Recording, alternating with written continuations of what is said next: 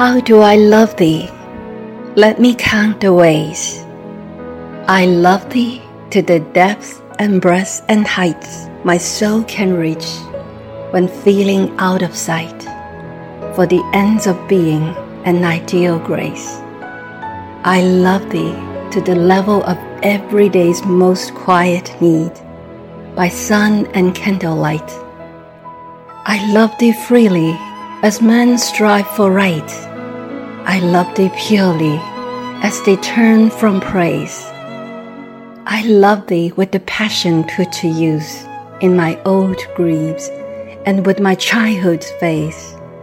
I love thee with the love I seem to lose with my lost saints.